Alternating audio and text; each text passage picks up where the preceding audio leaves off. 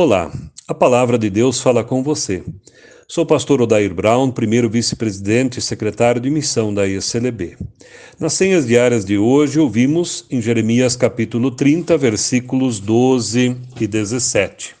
O Senhor diz: O mal desse povo não tem cura e as feridas não saram, mas eu lhe darei saúde novamente e curarei as suas feridas.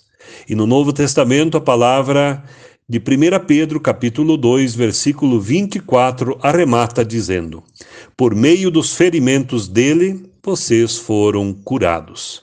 Irmãos e irmãs, inicialmente observamos uma palavra severa e árdua aos nossos ouvidos. O mal deste povo não tem cura e as feridas não saram. Um duro puxão de orelhas. Mas na continuidade encontramos uma palavra de bálsamo quando é anunciado: Mas eu lhe darei saúde novamente e curarei as suas feridas. Eis uma palavra de ânimo, de esperança e alento para o coração e os dias desafiadores enfrentados. Vivemos os dois últimos anos em meio a uma realidade de pandemia bastante desafiadora e exigente. Dores e sofrimentos foram marcantes nesse tempo. Para muitos, castigo de Deus frente à desobediência do povo. Porém, se faz necessário olhar à nossa volta e ver que, por mais desafiador que tenha sido esse tempo, não há razão de desespero. O Espírito Santo de Deus conduziu, concedendo sabedoria aos que se envolvem com a ciência, mesmo ela sendo negada por muitos em muitos locais, e assim permitiu alcançar vacinas e tratamentos que trouxeram novas perspectivas, esperança e horizontes. Nisto, a promessa do profeta Jeremias: Mas eu lhe darei saúde novamente e curarei as suas feridas, se torna real. Isso promete e promove esperança e traz consolo. Nesse tempo especial de advento, tempo de preparação, faz-se necessário olhar e avaliar tudo o que enfrentamos. Isso deve ser feito a partir das promessas de Deus, como a revelada pelo profeta Jeremias, que promete cura, que por sua vez promove vida.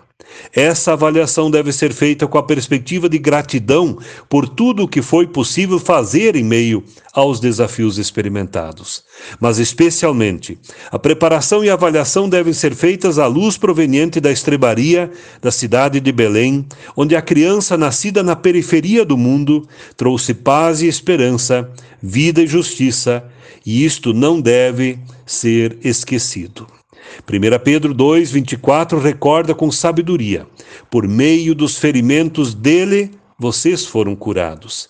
Aqui vemos clara referência a Jesus Cristo, nosso Senhor e Salvador, Senhor da vida, Senhor da nossa caminhada e existência.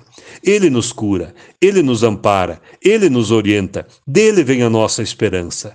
Que assim seja nesse tempo de advento e tempo de preparação para o Natal, bem como em todo o novo ano que já se aproxima, que já se coloca no horizonte.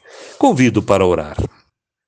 Bondoso e eterno Deus, gratos somos pela vida, pelo amor e pela bondade com que somos conduzidos. Gratos somos pela graça e misericórdia com que temos sido conduzidos. Obrigado pelo tempo de advento e preparação para o Natal. Que a luz e a esperança sejam lâmpadas para os nossos pés hoje e sempre. Amém.